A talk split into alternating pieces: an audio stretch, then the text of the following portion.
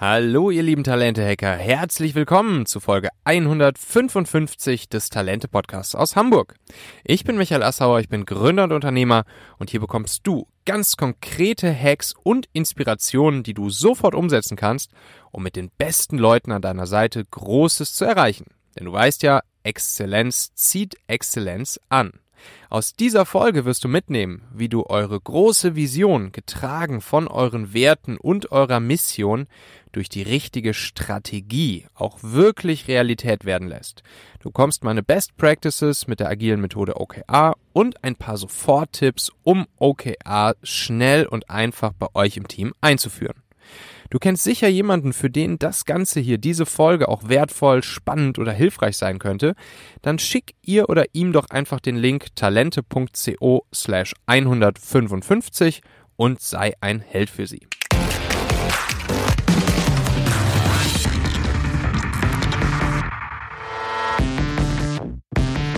Ja, das hier ist Folge Nummer 4 von 4 unserer kleinen Serie zum Thema Unternehmenskultur und Ziele. In den ersten drei Folgen haben wir ja schon ähm, die Themen der Firmenwerte behandelt, die Werte als Grundlage für alles, dann das Warum oder das Wofür, nämlich die Mission in der zweiten Folge und dann das Was, also die Vision oder auch B-Hack genannt in der dritten Folge. Ähm, hör dir auf jeden Fall die ersten drei Folgen gerne nochmal an, ähm, denn heute geht's dann ja um die konkrete Umsetzung, also die Strategie, also das Wie. Wie erreichen wir unsere Ziele? Getragen von der Vision, der Mission und den Werten auch wirklich in der Realität? Wie bringen wir das Ganze auf die Straße? Man äh, muss sich das, das, das ungefähr so vorstellen. Mir, mir ist dieses Beispiel vorhin eingefallen, ist vielleicht nicht ganz politisch korrekt, aber egal, ich will es euch jetzt einfach mal geben, weil ich glaube, es ähm, ja, gibt euch ein, ein gutes Bild nochmal. Ne? Und zwar, wenn man sich mal ähm, einen Krieg vorstellt. Und ähm, die eine Partei ähm, hat die große Mission, ähm, den Gegner zu schlagen. So, das ist die Mission. Die Vision ist dann in dem Fall, das Land des Gegners als Teil des eigenen Landes zu haben. Und jetzt geht's eben um die Strategie, nämlich wie kommen wir dorthin? Ähm, das Ganze, die, die Strategie, um zur Vision zu kommen, getragen von unserer Mission, das besteht dann aus den einzelnen Schlachten, also wiederum aus den Subtaktiken in diesen Schlachten. Und ähm, wenn man das dann mal so sieht, ist sozusagen eine Schlacht dann ein kurzfristiges Ziel auf dem Weg hin zum ganz großen Ziel, nämlich der Vision. Und diese Taktiken und Strategien, die können auch angepasst werden. Ne? Also wenn wir einmal, wenn wir einmal eine, eine Niederlage in einer Schlacht erlebt haben, ähm, dann wissen wir also, okay, diese bestimmte Strategie, diese Taktik, die hat sich als nicht zielführend erwiesen. Egal, dann nutzen wir einfach bei der nächsten Schlacht eine andere Strategie, ähm, und ähm, ja, wählen einen anderen Weg, um weiterhin zu unserer großen Vision zu kommen. Und an der Stelle kommt dann natürlich auch die Agilität ins Spiel. Ne? Also ähm, das, äh, das Anpassen der Strategie und der Taktik, wenn wir merken, dass ein bestimmter Weg ähm, nicht funktioniert. Und wenn es dann um die Themen Teamführung und Management geht, dann bin ich beim Thema der Strategie und eben dieser kurzfristigen Ziele ganz großer Freund eben solcher agilen Methoden, agile Frameworks. Sowas kann man dann in einer ganz kurzen Frist machen, zum Beispiel in einer Frist von, von zwei Wochen Sprints. Und ähm, da bin ich dann großer Fan von, von Scrum beispielsweise, ähm, wo man wirklich ähm, ja, sich mh, hm, in der Regel in ein- bis dreiwöchigen Sprints Ziele vornimmt, ähm, die dann im, im gesamten Team erreicht werden müssen, um eben dem ganz großen Ziel näher zu kommen. Scrum kommt ja ursprünglich aus der Softwareentwicklung, aber ich bin fest davon überzeugt, man kann es auch in jeglichen anderen Teams anwenden. Ähm, ich habe es auch schon in vielen anderen Teams angewandt und das hat immer sehr, sehr, sehr gut funktioniert, wenn man sich an ein paar bestimmte Dinge hält. Ähm, da habe ich, glaube ich, auch schon mal eine Folge zugemacht. Das soll jetzt hier mal nicht unser Thema sein, denn was unser Thema sein sollte, ähm, ist, wenn wir mh, hm, mal darüber nachdenken, wie wir etwas längerfristig denken können. Und zum Beispiel ähm, quartalsweise, drei Monatsweise. Äh, da sind dann eben OKRs mein agiles Mittel der Wahl, um ähm, Strategien festzulegen, Taktiken festzulegen, auf dem Weg hin zum ganz, ganz, ganz großen Ziel der Vision. Also OKR, OKR, Objectives and Key Results.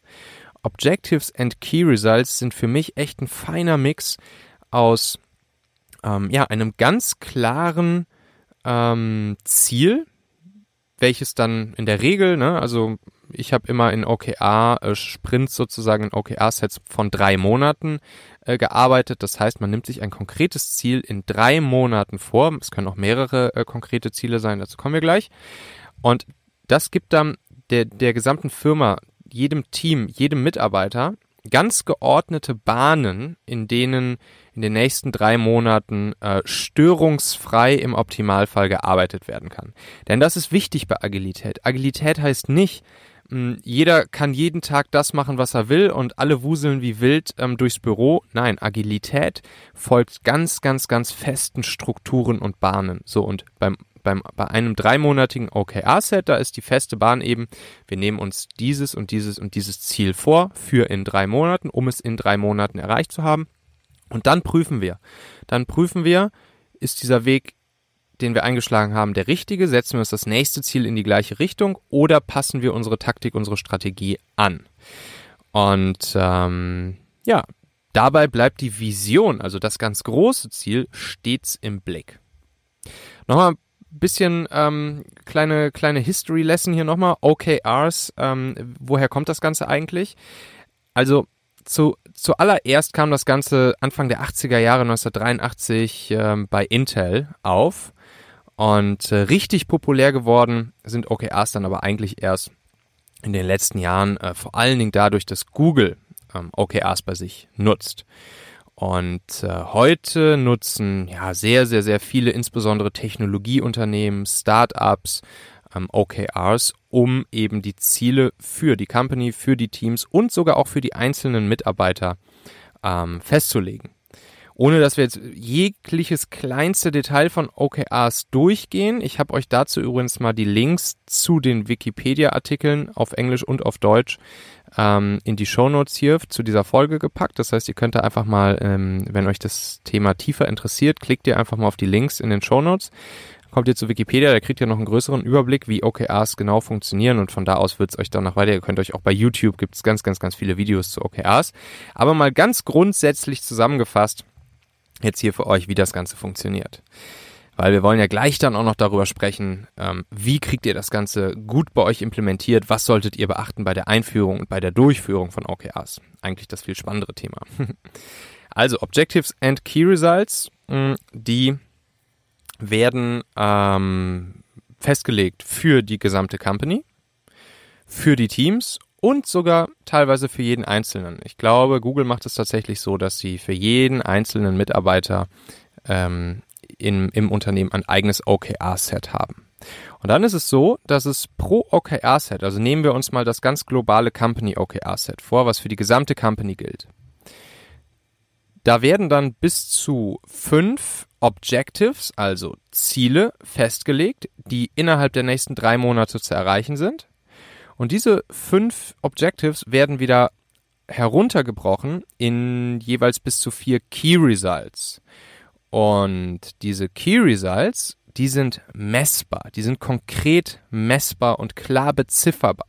Die Objectives, die, ähm, die können äh, qualitativerer Natur sein, die sollten sehr ambitioniert sein ähm, und in der Umsetzung nur bedingt konkret formuliert sein. Und dann aber die Key Results, also man könnte es mit Schlüsselergebnisse ähm, übersetzen, sind dann eben wirklich die messbaren Ergebnisse, die auf das jeweilige Objective einzahlen. Und die Zielerreichung, die wird dann am Ende eines zum Beispiel dreimonatigen OKR-Rhythmus auch wirklich in Prozent festgesetzt. Also es wird gesagt, wie viel Prozent Zielerreichung haben wir bei unseren einzelnen Key Results erreicht. Das ist wichtig, äh, dass man diese Key Results wirklich hm, messen kann und dass man sie beziffern kann. Und man sagt dann, mh, dass in der Regel so um die 70 bis 90 Prozent Zielerreichung anvisiert werden. Und ähm, es gibt dann auch die Stimmen, die sagen, wenn Teams mh, wirklich immer 100 Prozent Zielerreichung haben, dann ähm, kann das sein, dass die dass die äh, Objectives and Key Results einfach nicht ambitioniert genug gewählt wurden. Ne? Also Ich persönlich muss sagen, ich bin kein großer Fan von der, von der 70% Anvisierung. Das machen viele Unternehmen, dass sie sagen, ja, wir geben uns zwar dieses Ziel hier, aber wir wollen es nur zu 70% erreichen. Das finde ich ehrlich gesagt nicht so cool, weil ich, ich bin der Meinung, ähm, es fördert auch sehr stark ähm, den Team Spirit, wenn wirklich Ziele zu 100% erreicht werden. Aber ich sag mal, mit, mit so einer Zielerreichung von vielleicht 80, 90% äh, kann ich mich auch noch anfreunden. Ähm, denn ich lasse das Argument natürlich auch gelten, wenn man immer alles zu 100% erreicht, dann sind die Ziele möglicherweise nicht groß genug und dann verändert sich auch nichts. So, und dann gibt es immer wöchentliche oder zweiwöchige äh, kurze Meetings wo dann alle, die ein OKR-Set haben, sei es zum Beispiel die gesamte Company, darunter hat dann jedes Team nochmal sein eigenes OKR-Set, welches wiederum auf die Company-Ziele einzahlt und möglicherweise haben dann die einzelnen Teammitglieder auch nochmal jeweils ihr eigenes OKR-Set, was auf die Team äh, OKRs einzahlt und die Team OKRs dann wieder auf die Company OKRs einzahlt. Und in einem Abstand von ein oder zwei Wochen sitzen alle, die ein gemeinsames OKR-Set haben, zusammen und ähm, geben an, wie ihr aktuelles Confidence Level ist. Also als wie wahrscheinlich sie es ansehen, dass das Ziel auch wirklich erreicht wird. So entsteht eine gewisse Trackbarkeit und so entsteht dann auch äh, die Möglichkeit, regelmäßig ähm, zu schauen, wie, wie weit sind wir? Gibt es irgendwelche Blocker? Hm, müssen wir, müssen wir als Manager gegebenenfalls irgendwelche Dinge ähm, adjustieren, weil sie ähm, aus dem Ruder laufen oder weil OKRs äh, at risk sind, ähm, die, weil die Gefahr besteht, dass wir einzelne OKRs nicht erreichen. Und hier ist dann auch, wie bei anderen agilen Methoden, ähm, eine Sache sehr, sehr, sehr wichtig. Die Durchführung von solch einer agilen Methode wie OKRs oder auch Scrum oder auch Kanban benötigt die absolute Disziplin und das volle Commitment aller, aller, aller Beteiligten in der Firma zu diesem Prozess. Also vom CEO bis zum Praktikanten müssen sich alle an die äh, vorgegebenen Prozesse des OKR-Systems halten. Und das Erreichen der OKRs, der Ziele, das ist dann auch, das ist dann schon fast heilig. Das, das ist heilig. Ähm, es gibt Mitarbeitern auch einen Grund, Nein zu sagen, wenn ähm, jemand mal irgendwie auf sie zukommt, beispielsweise und etwas anderes von ihnen möchte, was sie vielleicht nochmal ganz kurz hier schnell erledigen können, was aber die Mitarbeiter vom Erreichen und vom Hinarbeiten auf die aktuell geltenden OKRs, auf ihre Ziele abhält. Und ähm, dementsprechend ist es super wichtig, dass sich alle auf dieses auf diese, auf diese Methode committen, alle mitmachen und eben keine Störfeuer von der Seite entstehen, weil sich vielleicht das Management auf einmal denkt, ach hier und das ist jetzt auf einmal auch noch wichtig geworden, weil das führt dann dazu, dass das System zusammenbricht. Und ähm, das habe ich leider schon des Öfteren erlebt, ähm, dass ähm, ja vielleicht so nach ein, zwei Monaten das OKR-Set dann doch nicht mehr so heilig ist und auf einmal andere Dinge wichtig waren. Ähm, und äh, dann nehmen die Mitarbeiter das OKR-System leider nicht mehr ernst. Und ähm, dann nimmt es keiner mehr ernst in der Company und dann kann man es auch direkt wieder abschaffen, weil es ja schon auch mit einer gewissen Arbeit einhergeht, solch ein OKR-Set zu implementieren und zu leben. Ja, dann wollte ich euch noch hier mal ein paar meiner Best Practices äh, und Tipps zum ja, einfachen und schnellen Einführung von OKRs in eurer Company, in eurem Team geben und auch äh, so ein paar Dinge, die ich gelernt habe, was die, was die Umsetzung angeht, ähm, euch einfach hier mal erzählen. Also, Punkt Nummer eins ist, ich würde euch sehr empfehlen, mit wenigen OKR-Sets in eurer Firma anzufangen.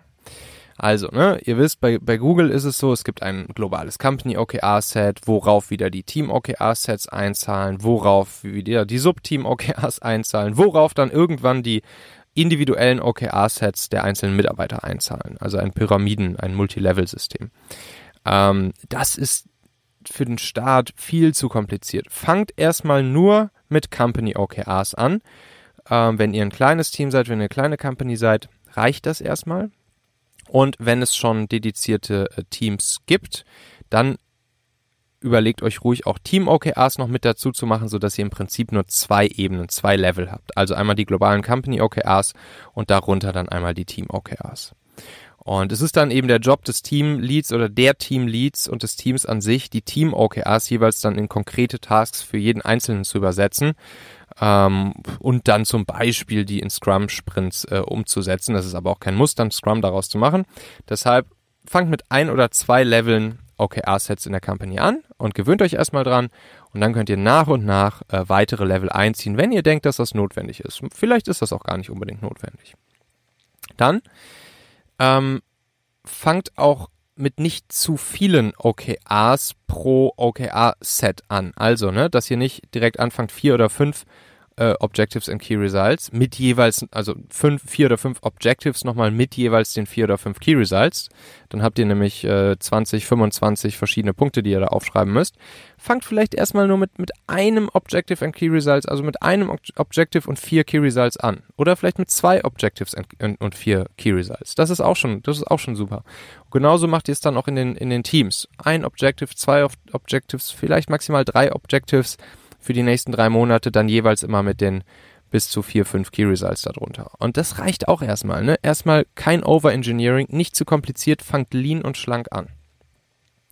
Dann könnt ihr danach immer noch weiter ähm, das Ganze ausbauen. So, dann Punkt Nummer drei. Macht die OKR und die aktuellen Confidence Level sichtbar für jeden in der Firma. Das heißt, egal ob es die globalen OKRs sind oder die Team äh, OKRs, mh, hm, hängt Plakate in der Firma auf, wo genau draufsteht, wie die aktuellen OKR lauten. Ähm, macht ein geteiltes Google Spreadsheet, wo jedes Team jede Woche die aktuellen Confidence Level einträgt. Hm, und ähm, so kann dann jeder in der Firma immer sehen, okay, wie ist gerade welches Team on track, was die Umsetzung ihrer OKRs angeht. Das sorgt für sehr, sehr, sehr große äh, Transparenz und sorgt dann auch wieder dafür, das, was ich vorher gesagt habe, dass man eben auch mal Nein sagen kann als Mitarbeiter, wenn irgendjemand etwas anderes möchte, als das, was auf die aktuellen OKRs einzahlt. Sehr mächtiges Tool. Punkt Nummer vier. Benennt eine Person bei euch im Team oder in der Firma äh, zum sogenannten OKR-Champion oder auch OKR-Master genannt. Also das ist dann eine, eine Person, die muss gar nicht äh, ein hohes Management-Level haben, ähm, eine Person, die großes Vertrauen im, im Team genießt, die zum Beispiel auch schon vorher Agile Coach oder Scrum Master oder so ist oder war ähm, und die dann allen Teams und Teamleads beratend zur Seite steht und bei der Umsetzung der OKRs hilft. Also die dann auch zum Beispiel die OKR-Meetings moderieren kann, die ähm, Leuten Fragen beantwortet, wenn sie Fragen zum Thema OKRs haben, die natürlich auch dafür sorgt, dass die ganzen äh, Deadlines und äh, Termine und, und so weiter eingehalten werden, die auch dafür sorgt, dass die Teams wirklich diese OKRs aktiv leben. Und äh, das ist super wichtig, da eine konkrete Ansprechperson zu haben ähm, und das hilft sehr. Dann hier noch zwei kleine Hacks aus meinem begleitenden E-Book hier zum Podcast. Ne? Mein E-Book 222 Talente-Hacks für Leader. Ähm, kannst du dir ja noch diesen Sommer lang äh, runterladen, kostenlos, bis dann die Printversion rauskommt. Ähm, gehst du einfach auf talente.co slash Buch. Da kriegst du dann alle 222 Hacks. Hier jetzt mal zwei daraus. Und zwar, ähm, die sich um die Themen OKRs drehen. Der erste lautet, nutze OKRs von Beginn des Aufbau deines Teams an. Führe OKRs ganz zum Beginn des Aufbaus deiner Firma oder deines Teams ein, selbst wenn dies mit wenigen Mitarbeitern im Team erstmal noch nicht nötig erscheint. Sobald dein Team wächst, werden die OKR-Prozesse organisch mitwachsen. Wenn du allerdings erst später versuchst, in einem gewachsenen Team OKRs einzuführen, wird der nötige Aufwand ungleich höher ausfallen. Ja, das ist auch was, was wir jetzt hier bei Talentmagnet gerade merken. Ne? Wir sind jetzt gerade erst zu zweit, zu dritt. Und ähm, wir haben jetzt schon unsere OKRs festgelegt, nachdem ich euch aber in den letzten Folgen schon erzählt habe von unserer Vision und unserer Mission ähm, und unseren Werten, haben wir auch direkt unsere OKRs festgelegt. Und für zwei, drei Leute denkt man vielleicht im ersten Schritt so, hm, ist das wirklich sinnvoll? Aber ähm, es ist es und die OKRs wachsen mit. Und wenn man von Anfang an dafür sorgt, egal wie klein dein Team ist, äh, dieses Framework zu nutzen und zu leben, dann, ähm, dann dann setzt sich das fest in der DNA deiner Firma und wird dir dabei helfen, dir, deinen Mitarbeitern, deinem Team ähm, die großen Ziele auch wirklich, wirklich zu erreichen. Dann das zweite, der zweite kleine Hack noch ähm, aus meinem E-Book. Veranstalte eine OKR-Fair mit allen Teams. In einer quartalsweisen OKR-Ausstellung stellen sich die Teams gegenseitig vor, welche Ziele und OKRs sie sich für das nächste Quartal vornehmen. So werden gegenseitige Transparenz und Teilhabe in deiner Firma gefördert. Ja, das ähm, habe ich, glaube ich, mitgenommen, diesen Hack von, äh, von Moritz Kreppel von Urban Sports Club, CEO.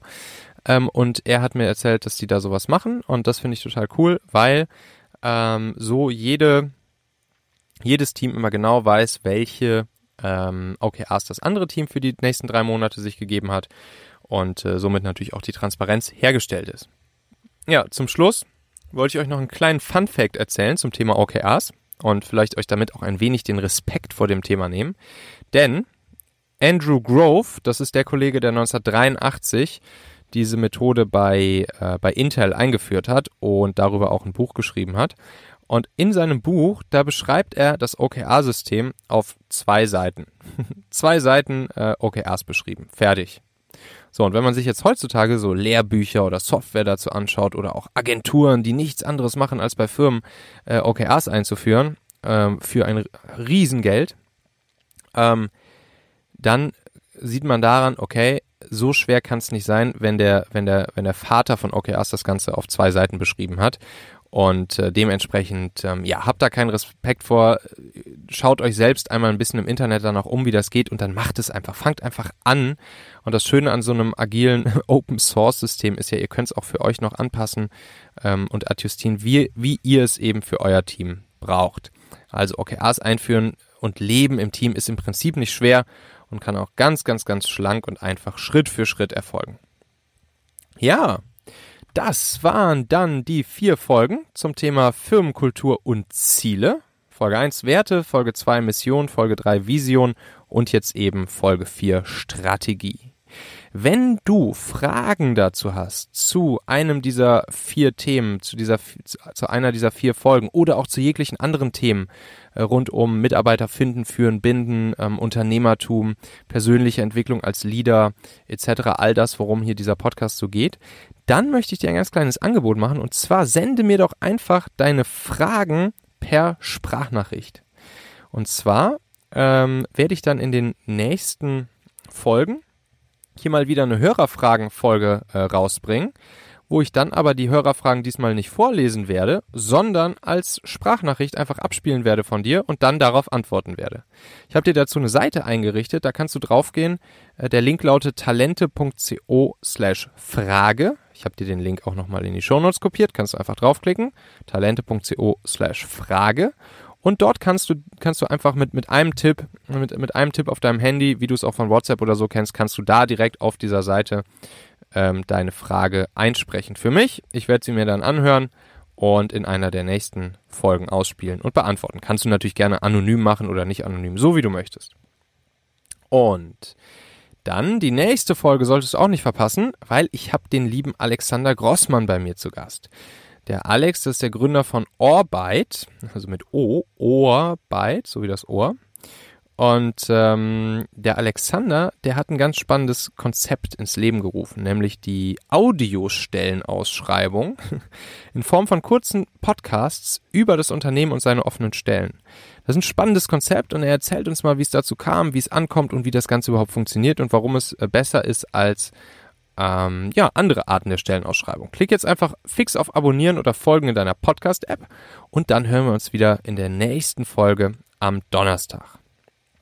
Und dann auch nochmal den Hinweis, falls du ein Unternehmen kennst, das Mitarbeiter sucht, dann empfehle natürlich gerne hier ähm, mein Talentmagnetsystem weiter. Ähm, du kannst einfach eine gemeine, gemeinsame E-Mail an die Person, die Mitarbeiter sucht und mich schicken, michael.talente.co. Und dann, wenn eine Kampagne daraus entsteht, dann bekommst du einfach als kleine Vermittlungsprovision von mir 25% vom Umsatz der ersten Kampagne direkt Cash in die Tasche überwiesen. Die meisten wählen aktuell das Paket M und das wären dann mal eben knapp 1000 Euro für dich. Einfach so für eine E-Mail. Schnapp dir gern auch einen Termin aus äh, meinem Kalender, wenn dich das Talentmagnetsystem selbst interessiert. Ähm, und dann rufe ich dich persönlich an und beantworte dir einfach alle deine Fragen dazu. Du findest meinen Kalender unter talente.co slash magnet. Danke dir, ich freue mich. Bis dahin erfolgreiches Talente-Hacking, dein Michael.